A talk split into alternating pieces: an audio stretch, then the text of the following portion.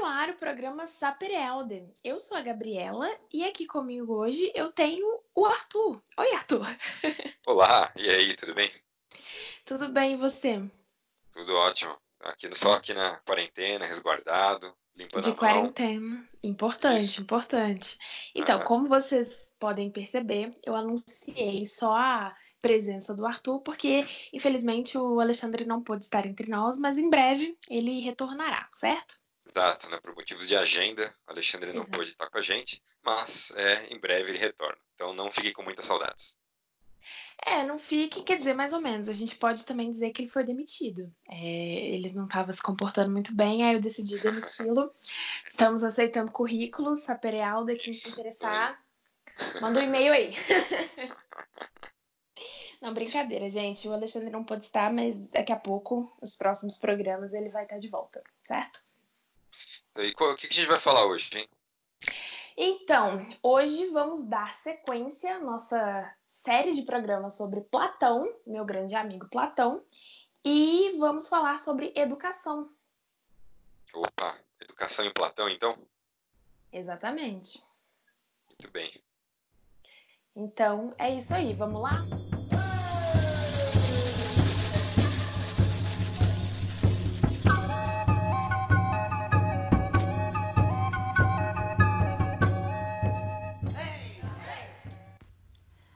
Então, pessoal, é, eu acho que antes de falar acerca do que Platão disse a respeito da educação, é importante pensar no próprio contexto sociopolítico no qual ele estava inserido, porque isso faz toda a diferença em relação a tudo que ele critica e a tudo que ele propõe de acordo com as próprias influências que recebeu. O que eu tô querendo dizer com isso é, igual no último programa, inclusive, a gente introduziu falando um pouco de como a filosofia surgiu e dessas correntes de pensamentos antecedentes a Platão e um pouco também da influência socrática, é, sobretudo no método de ensino, né? Ah, exatamente.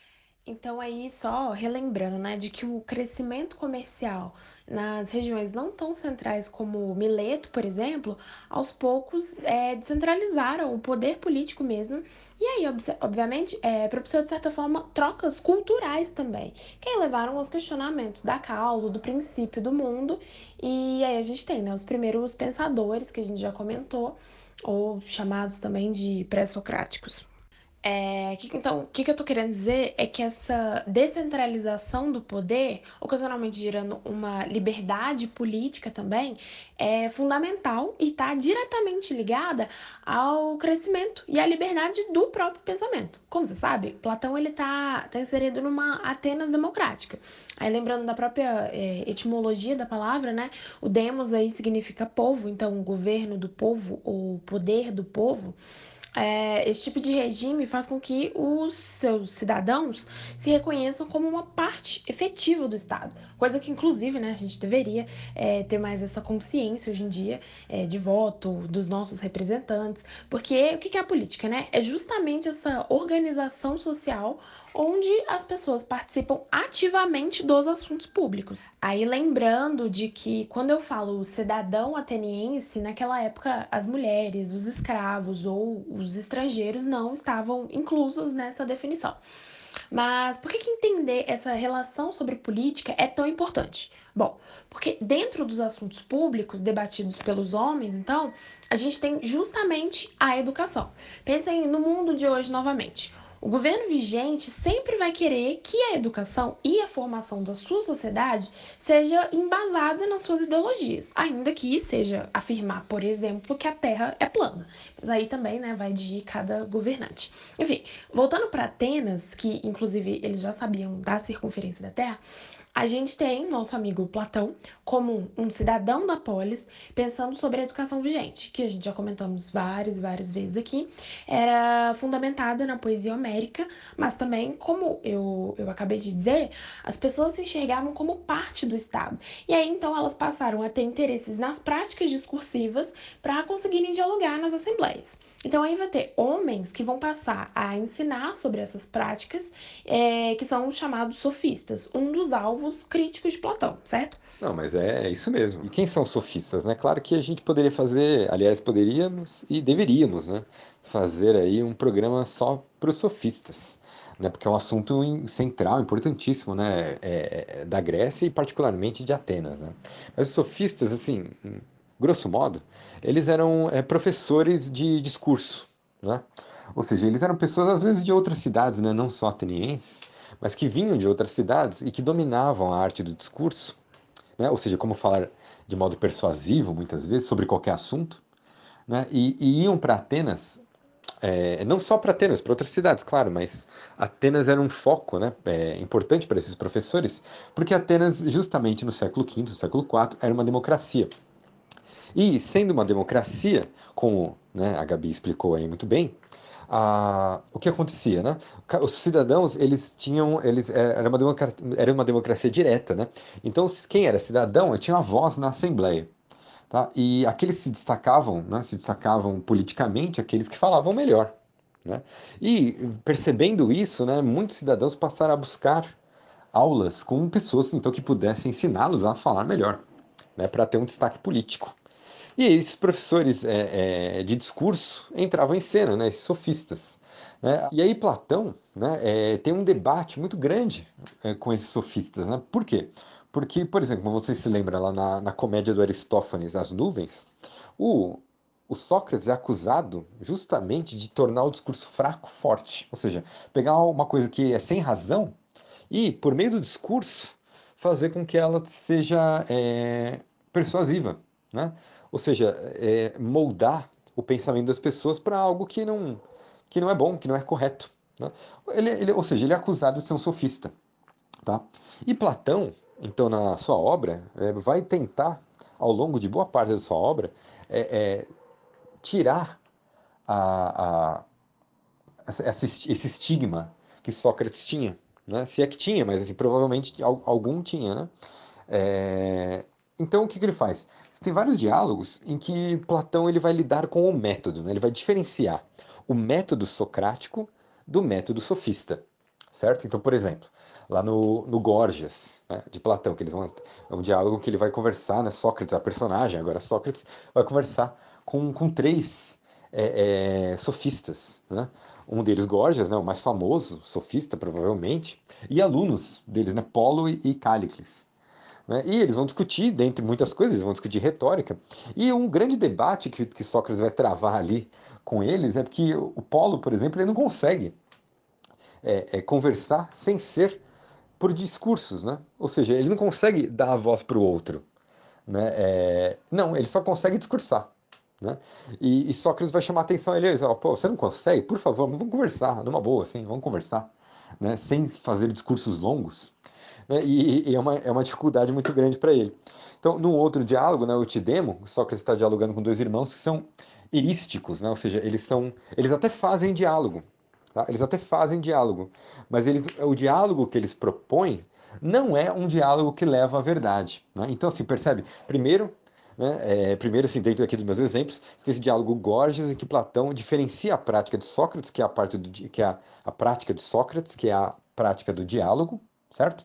É, em que você, o Sócrates então propõe uma coisa e aí o interlocutor propõe uma outra coisa, né? É, ou seja, é, faz é, é, apõe problemas a esse a primeira fala de Sócrates, por exemplo. E aí a partir disso se chega a uma conclusão, né? E essa conclusão, se é aceita pelos dois lados do debate, tá? Ela tem que ser né, é, mais próxima da verdade, né? É, então, por exemplo, se eu falo, olha, Sócrates é homem, e aí então alguém responde, não, assim, realmente ele é homem, não só é homem, mas ele é mortal, né? É, é então né? Aí nós dois, e tanto eu quanto a pessoa é, que me interpelou, vão chegar, não, então provavelmente, né, tudo indica que todo homem é mortal. Tá vendo? Então percebe? É, eu, eu, disse uma coisa, a pessoa complementou, e aí essa complementação, é, juntando as duas coisas, chegamos a uma conclusão que é, está mais próxima da verdade. Né? Então, esse é, é, em grossíssimo modo, o, modo, o método socrático, o método empre, empregado por Platão, ou demonstrado por Platão nos seus diálogos. Mas aí, né? Então, isso é, é, é o diálogo, né? o diálogo que versa, que, que, que tenta chegar à verdade e que se contrapõe ao discurso, ao discurso unilateral que tenta então demonstrar alguma coisa, que é a prática sofística. Mas então, por exemplo, no diálogo Eu te demo, você tem a, a dois irmãos que são erísticos, eles fazem diálogos, né? eles fazem diálogos, só que o diálogo deles tem como, como é, objetivo vencer o debate. Né? Não chegar à verdade, mas vencer o debate. Não é aprender alguma coisa, mas vencer o debate. Então, por exemplo, eles vão lá demonstrar durante o diálogo, né? É, é, eles perguntam para Sócrates, é, você tem pai? É, Sócrates diz, tem, todo mundo tem pai, né? É, e assim, ah, e aquele cachorro ali deitado na rua, ele tem pai? A Sócrates, não, claro, tem que ter um pai, né? Ah, então o pai do cachorro é um pai, não é verdade? Sim, é um pai. E o seu pai é um pai, não é verdade? Claro, claro que é verdade. Ah, então logo o seu pai é um cachorro. Então percebe, é, é, é uma tentativa de humilhar, de fazer troça, né? E de. É, é, é, não é uma tentativa de chegar mais próximo da verdade, tá? Então assim, se tem essa outra prática que é dialogal, porém é, é, tá mais associado aos sofistas, né? É, por mais que não seja um discurso, certo? Então se também se distancia da prática socrática, né, do método socrático. E também uma outra, só para é, é, é, contextualizar melhor, também o, o, Sócrates vai falar, como né, a Gabi é, é, mencionou, o Sócrates vai falar muito mal do, e vai se contrapor à prática poética, né? ou melhor, Sócrates não, Platão vai falar mal e vai se contrapor à prática poética. Né? E aí tem um diálogo, por exemplo, no Ion, né? em que Sócrates está realmente tá dialogando com, com um poeta. E a, ali você percebe que o, o, poeta, então, ele também é um fazedor de discursos, tá? que apela para o lado emocional dos seus ouvintes, não para o lado da razão. Então, né, é, é, que, qual a conclusão que a gente chega? Né? A prática poética também está mais próxima da prática sofística né, do que a, aquilo que Sócrates e aí então Platão propõem, né, que é o diálogo filosófico que é, é, visa a verdade. É isso aí. E, e, essa crítica que ele faz aos sofistas, e principalmente a crítica com a poesia, se justifica porque Platão quer que as pessoas, por meio da razão, busquem o verdadeiro conhecimento. E o principal diálogo que ele trata dessas problematizações sociais e culturais é a República. Também ele trata disso nas leis e, e aí é onde ele vai questionar a tradição helênica desses modelos na qual ela se apoia para justamente propor seu modelo pedagógico, vamos dizer assim, né? Mas, Gabi, conta pra gente aí qual que é a proposta da República. É, na República, Platão vai propor uma cidade ideal. E o cerne da discussão é justamente como a sociedade deve ser educada para que tal cidade seja bem sucedida. Então vamos lá. É, as primeiras considerações que a gente tem que dizer é que a educação da sociedade, aí que ele vai propor, é, é pública e igualitária. Ou seja, as mulheres estavam incluídas nessa proposta pedagógica. Então é para todo mundo. E aí, como uma educação básica para as crianças, Platão vai propor que seja ensinado ginástica e música. Você já deve ter até ouvido falar daquela frase clichê, né? De mente sã, corpo sã. Mas, e é justamente isso. Uh, praticar exercícios físicos, porque futuramente a criança pode ter uma aptidão para fins, é, fins militares, ela precisa também de um equilíbrio. Por isso, a música como um ensinamento para a alma. Ou seja, tem uma associação ao comportamento moral nesse aspecto, porque a criança ouvindo, aprendendo e contemplando essa harmonia, ela vai se tornar uma pessoa melhor.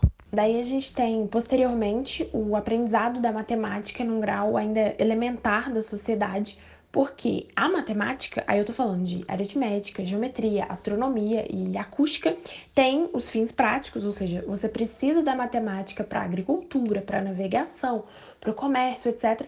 Mas principalmente porque ela desenvolve no ser humano, através dos sentidos, a capacidade de discernir grandezas, proporções, unidade, multiplicidade e é justamente com esses exercícios de, de abstração que quem tiver certa aptidão vai conseguir ultrapassar essas experiências sensoriais e passar a pensar e alcançar a essência das coisas e a verdade. E é claro que quem desenvolver essas capacidades após esses anos de estudo vai ir para o ensino superior, vamos dizer assim, que é na fase adulta, onde vai durar mais ou menos uns 10 anos se aprofundando nesses assuntos até a maturidade, onde a pessoa vai se dedicar inteiramente à dialética e ela vai precisar também de ter uma vida ativa na sociedade. É, Platão vai dizer na República que a formação do homem é atingida quando ele tem mais ou menos uns 50 anos de idade. E aí, assim, esse, esse modelo de educação, sobretudo a discussão do ensino superior, que vai ser para aquela pessoa apta a governar a cidade, o próprio Platão tem consciência de que é utópico, mas que, na visão dele, é o caminho certo a ser percorrido de quem quer governar uma cidade. Aliás, quem quer não, né? Porque a gente tem um, um paradoxo aqui. Ou seja, quem não quer governar, quem não quer ter o poder para si, é justamente a pessoa apta para o cargo, porque ela vai enxergar a política no coletivo e no bem de todos. Lembra do fim de Game of Thrones que o Bran se torna rei? Vocês sabem que eu sou fã da série e é um ótimo ótimo exemplo e releitura de Platão, aquilo ali. Tô dando spoiler. É, ele teve toda uma preparação, é, com muitos anos de aprendizado, e ele não queria o poder. E foi justamente o escolhido porque ele tinha uma visão clara das coisas, da sociedade e do, do bem comum, sem, sem ter interesses individuais. é mesmo, tem lá o, o rei filósofo lá no, no Game of Thrones. Mas então, aproveita, Gabi, fala pra gente aí do mito da caverna. É, então, todo mundo, imagino eu, já ouviu falar de mito da caverna. E antes de mais nada, uma coisa que é muito importante a gente pensar é que Platão é contra a poesia, né? Porque ele vai dizer que ela afasta da verdade, etc. Mas ele cria e usa de determinados mitos como uma ilustração do que ele está querendo dizer no sentido didático mesmo. Ele vai tomar o mito como, como aparato para ensinar e que é justamente o caso do mito da caverna, que está lá no livro 7 da República, onde Platão vai dizer que as pessoas é, vivem numa caverna acorrentadas e não podem ver a luz nem a saída. Ou seja, elas não conhecem a realidade e tudo que elas veem são sombras projetadas das coisas. E aí, esses homens que veem as sombras estão vendo as aparências das coisas e a realidade é alcançada por aquele que consegue questionar o que são as sombras. É, é aqueles que têm coragem e perseverança para se virarem para a luz. E aí, veja bem, essa alegoria da caverna, a pessoa que consegue ver a realidade sair da tal caverna, exige um processo de adaptação. Ou seja, para ter acesso ao mundo verdadeiro, tem que ocorrer um processo é, paulatino com a luz. É, é, tipo você tá acordando e o quarto tá meio escuro ainda, e aos poucos você vai se adaptando à claridade do dia. É, mas aí por que, que eu dei esse exemplo péssimo? Aliás, né? Porque Platão usa dessa alegoria para falar de educação e de conhecimento. Ué, porque ele tá criticando as pessoas ignorantes que se preocupam com a aparência das coisas, que de fato não é a realidade, e que existe um processo formativo para se alcançar a verdade alcançada através da filosofia. É, lembrando que quando eu digo verdade e realidade, eu estou me referindo a uma realidade metafísica proposta por Platão, que todas as coisas têm uma essência, é, teoria das ideias, etc., mas que a gente vai discutir amplamente em um próximo episódio. Mas se concentrando de novo no mundo material e principalmente na educação, Platão é para propor todas essas coisas e ter embasamento crítico, ele precisa argumentar contra a educação vigente da época. E aí, o que, que seria, Arthur? É o conceito de mimesis, né? Por quê? Porque, como né, a Gabi já falou, a educação na época ela era pautada principalmente, né, acima de tudo, é, em Homero. Né? Então Homero era aquele que é, todo mundo tinha que estudar. Né? É, e claro, né, muitas vezes de forma oral, né? É, ele era o grande exemplo para tudo, né? É, essa questão oral é fundamental, porque tem o, o, Eric Havelock no livro Prefácio a Platão, inclusive recomendo muito, que vai desenvolver a tese de que a tradição oral e as técnicas de memorização contidas em Homero faziam com que o ser humano não tivesse consciência do que é pensar, sabe? Pra gente é até um pouco estranho pensar sobre o ato de pensar, mas de acordo com ele, é Platão que vai criticar isso e dizer que o homem é um ser capaz de desenvolver o chamado pensamento crítico, é essa capacidade cognitiva do homem que não pode se restringir só numa reprodução do que está em Homero, da moral, da conduta heróica ou de técnicas de navegação que estão lá. É, é, o homem tem que ser estimulado a raciocinar, daí a defesa de novo da matemática, logo na educação básica, porque se trata de uma experiência no qual você não está imitando alguém ou alguma coisa, você está raciocinando de diante de uma operação. E aí os argumentos da crítica à poesia. Ah, exatamente. E Homero, né, é, é, assim como Exildo, não é só Homero, mas enfim, Homero, Exildo, dentre outros, mas principalmente Homero, né, é, era a grande fonte aí para tudo. Tanto que, como a Gabi mencionou também, os filósofos que nós chamamos aí pré-socráticos, né, eles muitas vezes usavam né, de partes da Ilíada, partes da Odisseia, para justificar suas visões sobre coisa X, Y ou Z. Né? E é, é, Platão ele vai, é, é, vai ser contrário a isso, não vai ser contrário ao uso de Homero e ao uso em geral da poesia né, para é, determinar assim como que deveria ser a formação de, da cidade, na é verdade. Porque então ele vai lá, na, principalmente na República, né, é, que é o livro mais importante nesse sentido da educação, é que, que, que tipo de educação o Platão propõe, ele vai contestar a mímese, é, a, a imitação. Ele vai contestar esse, esse Homero né, e, e o fazer poético. É, não como um todo, mas em geral. Tá? Então, por exemplo, é, ele vai dizer né, que é, é ele vai se perguntar num determinado momento do diálogo, vai ter a pergunta, olha, mas é Homero, né? É, que, que, grande cidade aí foi regida né, por, por, um, por Homero ou por alguém né, que, que leu Homero, né, que, que, que grande legislador né, é, cunhou leis de cidades baseado em Homero. Eles vão dizer que, bom, ninguém, né? Assim, e que grande general usou táticas de guerra, né, homéricas, para ganhar guerras. Eles vão tá, também, ninguém, né? Ninguém fez isso. Então, assim, bom, se Homero né, nunca proporcionou grandes é, descobertas com relação à a, a, a, arte da guerra ou a, a regência de cidades, dentre outras artes, por que, né? Deveríamos, então, todos nos dedicar tanto a Homero. Né? Por que, que Homero deveria ter esse papel central é, é, tão proeminente, na é verdade? Enfim, e aí é, ele propõe que Homero não seja, né? É, não tem esse papel central. Aí mais do que isso, né? Ele vai agora é, tentar tentar estudar, tentar exemplificar o que, que é, o que, que faz Homero e por que, que é deletério, né? por que, que é ruim. Né? Fala, bom, não só Homero, mas enfim, a literatura né, como um todo, a poesia, a literatura como um todo. Vai dizer então que a poesia é imitação, na verdade, é imitação de algo. Então, assim, não, não é, por exemplo, uma cama. Né? Uma cama é, é, um objeto físico, tátil. Né? Aí, se eu fizer um poema sobre a cama, aquele poema, evidentemente, ele não é a cama. Na verdade, e, e então, numa visão platônica, para que serve esse poema? Bom, para nada, né? Porque a cama ela serve para você deitar, né? dormir, descansar, etc. Agora o poema sobre a cama, ele não, ele não serve para nada nesse sentido, não é verdade? É curioso, né, que essa, essa crítica aí sobre a, a poesia, ela vai de certa forma vai permanecer em parte da, da filosofia e ela vai vai estar tá lá em Sêneca, por exemplo, né? Sêneca vai dizer, ó, tem gente que perde muito tempo na vida aí se preocupando em quantos remadores tinham Odisseu, né? Se eram 18, se eram 12, enfim. Essas questões literárias aí que não levam a nada. Isso para né, Sêneca. Então, para Platão é, é, é, mais central a coisa ainda, né? Assim, a, a, a, a coisa em si não serve para nada. Né? O poema em si não serve para nada. Né? Então, é, essa mímese, aí nessa imitação, tá? a mesma coisa vale para pintura, não é verdade? A pintura, se você pinta lá uma cama, né, você também não pode deitar nela, certo? Então ela continua não servindo. Né? É, é, esse, o Platão usa como, como exemplifica isso por exemplo, é, com um espelho. Né? É, se você pegar um espelho e sair apontando para as coisas, né?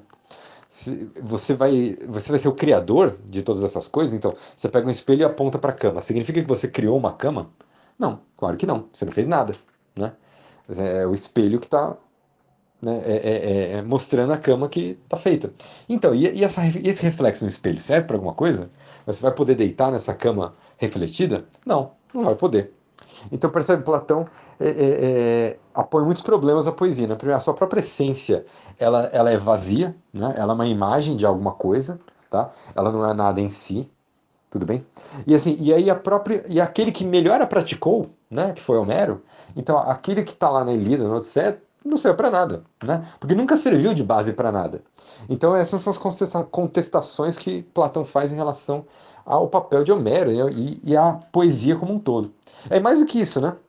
ele vai dizer, olha, quando você vai no teatro, então percebe, tem a crítica à poesia como um todo, ao Homero e ao teatro. Você lembra que o teatro, né, ele é, é, tem um, no século é, V e IV, né, ele tem um papel muito importante dentro da, da sociedade ateniense, não é verdade?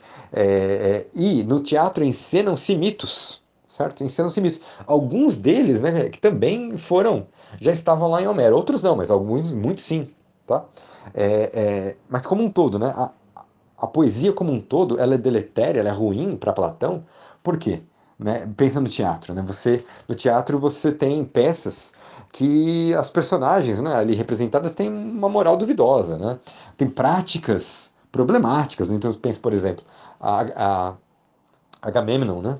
É, é, é uma peça Agamemnon em que a esposa de Agamemnon, Clitemnestra, é, mata o seu próprio marido. Né? Então isso é um bom exemplo. Né? Ou na peça do Ajax, né, em que Ajax se suicida, né, pulando por cima de sua espada. Então, enfim, isso é também problemático, né? no mínimo. Né? É, é, é... e Platão está preocupado com isso. Né? Fala, isso daí serve de mau exemplo.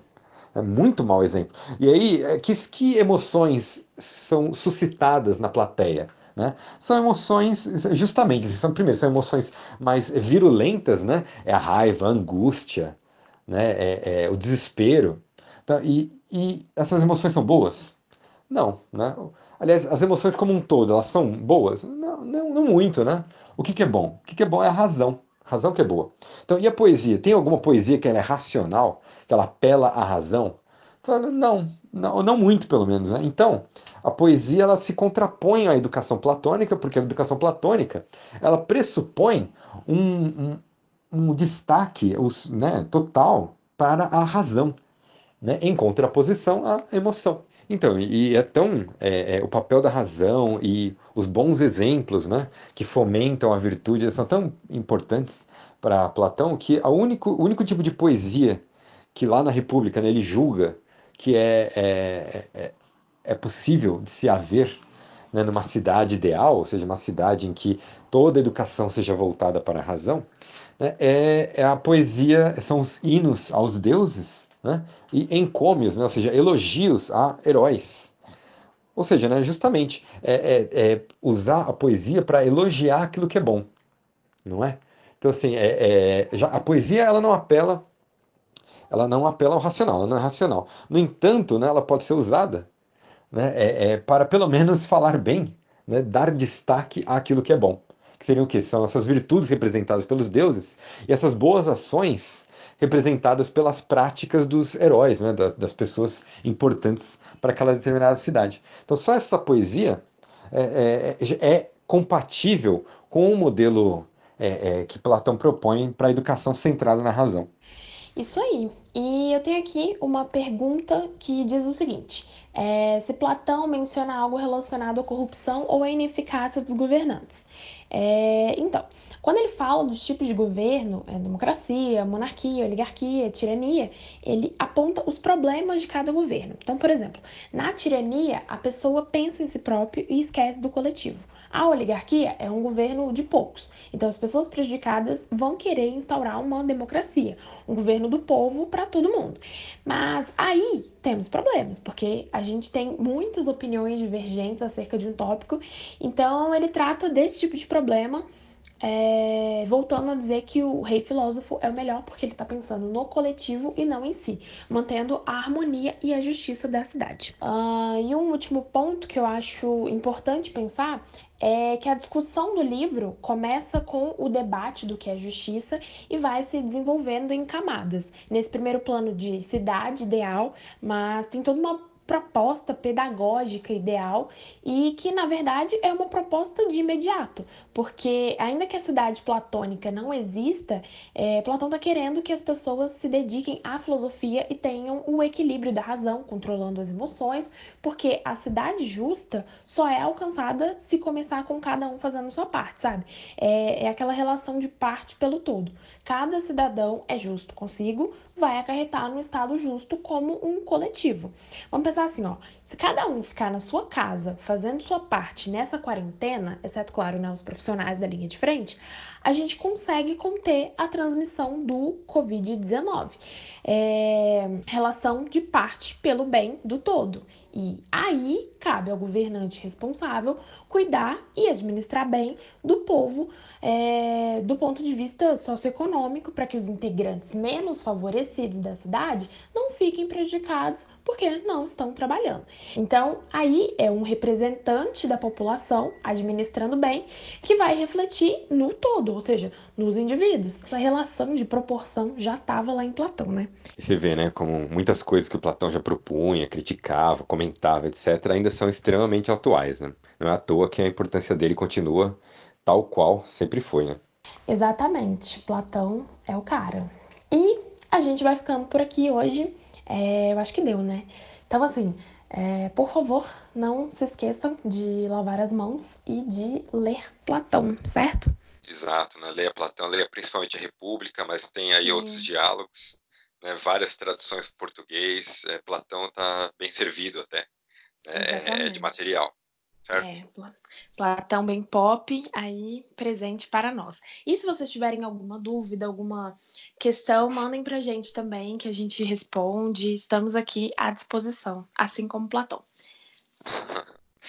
até mais, gente. Ó, fiquem bem aí, saúde e até breve. Sim. Até breve, gente. Tchau, tchau.